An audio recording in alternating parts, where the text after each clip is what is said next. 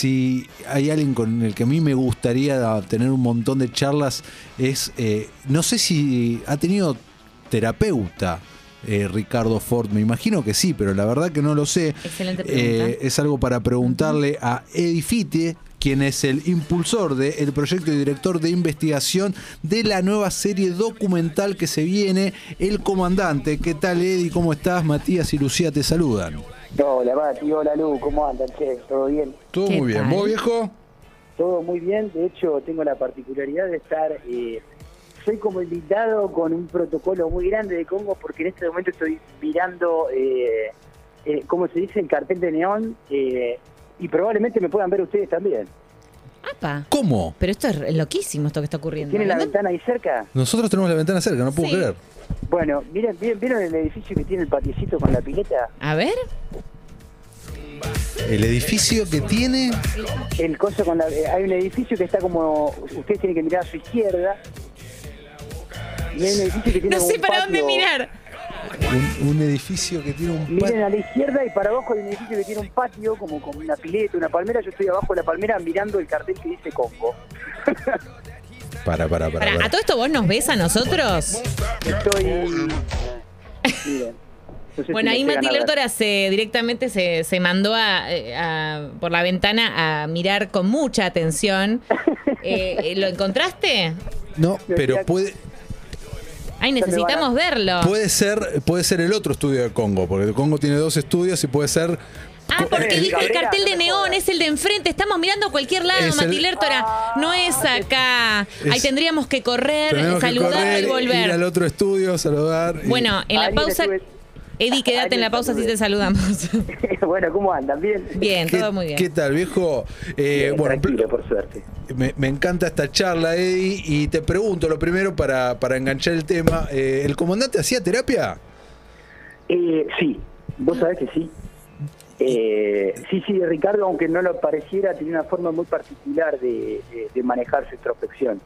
Eh, por supuesto que los resultados de todo lo que hacía siempre conducían a lo mismo. Él, él solamente ratificaba que quería hacer lo que se, lo que se le cantara el culo. Pero así todo, eh, era un tipo como muy, muy reflexivo, por ponerlo de alguna manera. Más allá de que después eh, tuviera actitudes superfluas, y fuera como fuera, como así, intempestivo, era una persona que pensaba mucho en lo que hacía.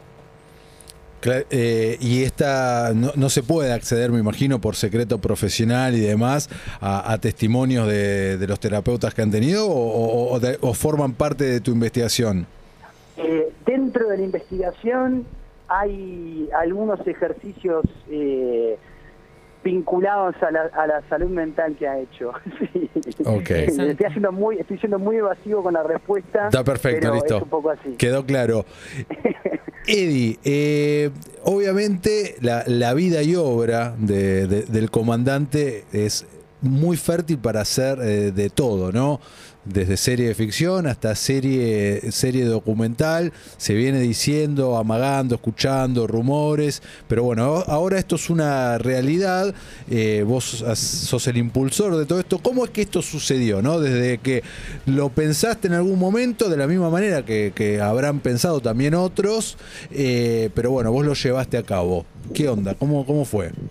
Eh, mirá, fue un proceso eh, largo y de, de generar confianza. Yo creo que eh, el laburo periodístico muchas veces en el trabajo con la fuente está 100% como basado en, en la confianza con la gente con la que uno trabaja. ¿no? Es como que si uno no logra ser confiable, es imposible acceder a, a- a buena información. Y, y creo que en, que- que en ese sentido lo que fue pasando fue que hace, hace tiempo me había dado la... No era una sensación, demas- no era un análisis demasiado personal, ni mucho menos, porque creo que había muchas personas que ya estaban pensando a Ricardo de otra manera, eh, no es que era el único, pero sí empecé a hacer como algunos movimientos hacia adelante, ¿viste? en vez de quedarme como pensando eh, en casa y reflexionando sobre, sobre Ricardo, era como que, bueno, empecé a hablar con gente que lo había conocido y, y saber en qué estaban, porque muchas veces había escuchado que, bueno, que se había tratado de hacer una biopic, y que se había intentado hacer una película y que ningún proyecto había prosperado, entonces por ahí mis primeras preguntas eh, cuando empecé a hacer la investigación estuvieron vinculadas a qué está pasando que esto no avanza, o sea, a, dónde se están trabando las cosas, eh, y, por qué motivo es que, se traban.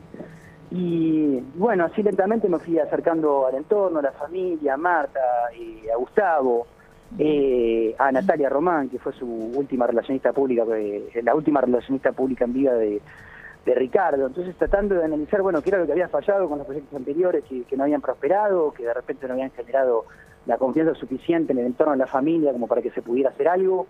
Y, cuando me quise acordar, de repente las cosas, bueno, ya estaban rodando y eh, ya estaba haciendo entrevistas a, compañeros y compañeras de, primario, de secundario, a compañeros y compañeras de trabajo de él en Estados Unidos. Y fue todo muy lento y pero siempre avanzando como de a poquito, es un proceso que ya lleva al, día de hoy, entonces creo que en noviembre, el año que viene, ya van a ser tres años. Y la primera vez que empecé a, vender el proyecto.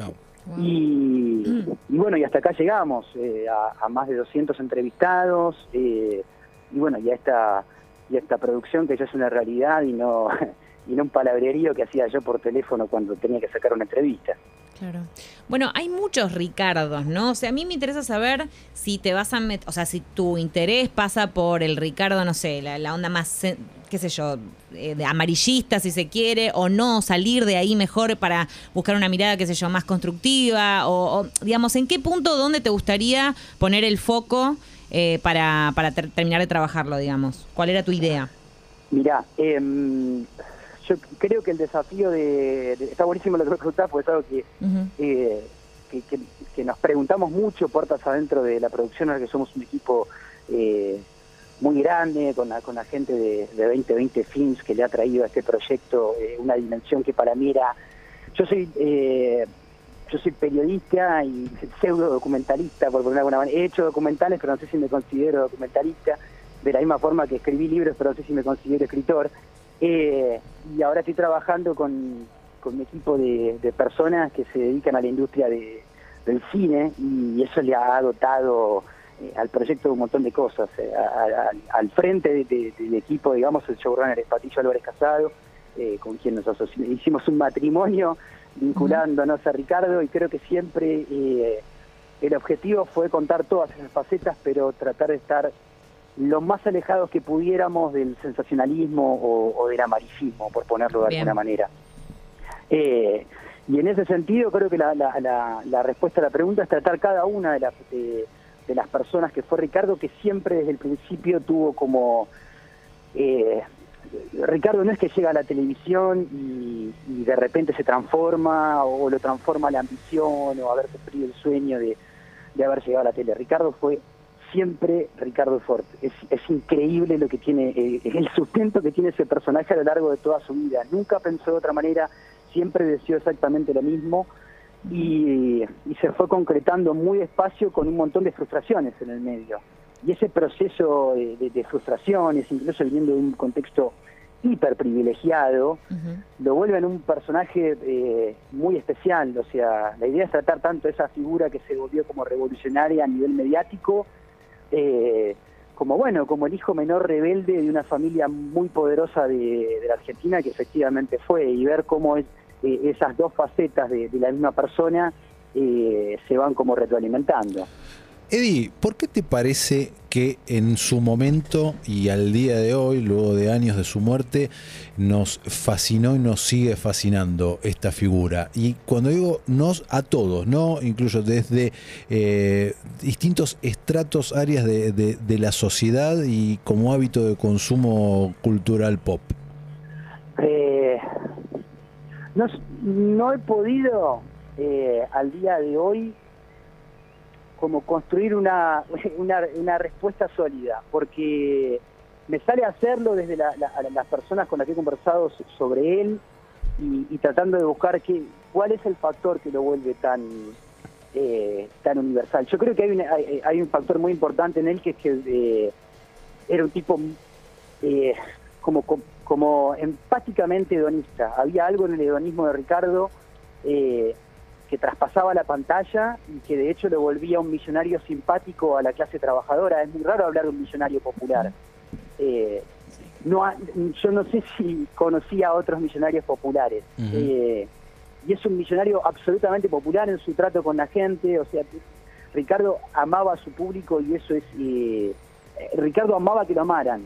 Y más allá de que hubiera un factor egocéntrico en ese proceso de amar que te amen, la cosa estaba cargado de algo muy popular, porque Ricardo se podía pasar 45 minutos salía a un teatro saludando hasta la última persona eh, que le importara. Y en la televisión se decían, no, bueno, pero las locas de Ricardo, no sé qué, y a Ricardo no le importaba de, ni la edad, ni el género, ni, ni de dónde venían. Era una cosa como, qué lindo que me quieran, gracias. Y, había una cosa en esa falta de, cariño que por ahí se podía detectar en, eh, viéndolo poco, porque por ahí lo veías poco eh, en la televisión y decías, le falta cariño, como que alguien no lo quiso y por eso está necesitando esto. Y mm, yo no sé si le faltó tanto cariño, creo que fue una, a, pesar de, ciertas características que él tuvo eh, tóxicas por momentos, creo que fue un tipo muy querido por su círculo íntimo, pero creo que fue más querido aún por, por, por ese por, por la masa, ¿no? Como por el pueblo. Y, y ese momento en el que Ricardo se enamora del pueblo es como ahí, eso sí es transformador en su vida. ¿Y era buen tipo? O sea, ¿tenés referencia a la gente que, que laburaba con él, sus compañeros y demás? ¿Lo, lo, recuerdan como, che, eh, eh, eh, era, nos trataba bien, buena onda, buen tipo, buen compañero o, el personaje era todo? Era un tipo absolutamente volátil, absolutamente volátil, siempre lo fue. Y, y no es que la fama, por supuesto, obviamente, en el momento de su vida, entre, entre tanta gente que, se empieza como a, que empieza a orbitarlo y, de alguna manera como a, sustentar su vida en base a orbitar a Ricardo, todo se empieza a poner como más complejo porque empiezan otras suspicacias y, su misma personalidad se va como potenciando quizá para mal. Eh, pero creo que todo el mundo eh, le tiene un cariño de esos cariños que uno tiene por la gente inimputable, a la que entendés perfecto sus actitudes y vicios, porque sabés cuál es el origen de esos. Eh, creo que eso era porque era transparente. Y, mm, pero yo no me animo a decir que era, eh, era una buena persona porque no lo conocí, pero me da la sensación de que eh, no dejó nadie en el camino que no lo haya perdonado. Y por lo general a la mala gente no se la perdona. porque ¿para qué vas a perdonar a un mal tipo? yo creo que Ricardo se fue con dejando un montón de gente que se había sido herida por él, que lo había perdonado y había entendido por qué pasó eso. Bien. Y ya para ir cerrando, Eddie, eh, algo que quería preguntarte, porque digamos, a lo largo de todos estos años, como mencionas vos, y toda esta investigación tan, tan larga y tan profunda que, vienen haciendo, ¿qué fue lo que vos decís, che, esto me sorprendió, me voló la cabeza por algún motivo puntual? Si se puede compartir. Eh, yo creo que haber visto en él, que justamente eh, el pilar fundamental del documental, que es eh, recorrer su vida y no solamente su paso por la televisión. Eh, creo que, que, lo que me voló mucho la cabeza es haber visto como eh, una persona como tan artista, se habla mucho del artista sin obra cuando se habla de Ricardo. A mí me da la sensación que la obra de Ricardo es muy, es muy posmoderna, tiene que ver mucho con el relato de hoy, el uso de la ostentación, eh, creo que por ahí su obra está más vinculada a eso, que una especie de factor como pseudo-influencer previo a que eso existiera.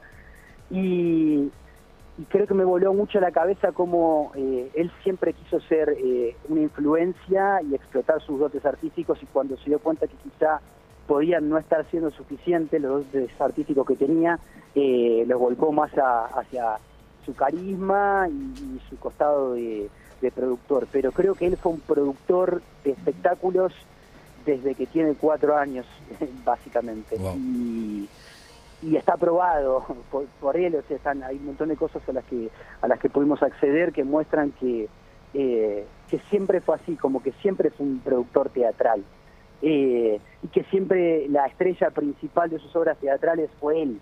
Y, eso me encanta. me parece honesto.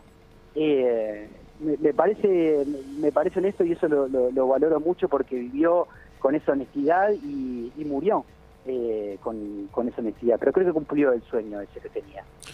Muchísimas ganas de ver esto, Eddie. Última, hablemos de tiempos. Esto va a estar en Star Plus y hay, hay fechas tentativas ya, como los ansiosos preguntan. Yo soy ansioso. Eh, esto es la, fecha tentativa que hay es el 2022. Bien. Después hay un Eh, sí, o sea, es un, viene siendo un proceso muy largo, eh, al, al que le quedan aún un, un montón de cosas. Y mm, sí, eh, obviamente yo estoy esperando que esto pase eh, lo antes posible, pero he aprendido a desarrollar una paciencia que no sabía que tenía. Así que la, la respuesta súper evasiva es en algún momento del 2022. Perfecto. Entre el primero de enero y el 31 de diciembre de 2022 estamos esperando acá, exclusiva, Eddie Fitti. Eddie nos, nos tiró la fecha acá. Bueno, Eddie, un gustazo. eh, toda la suerte con esto, muchas ganas de verlo.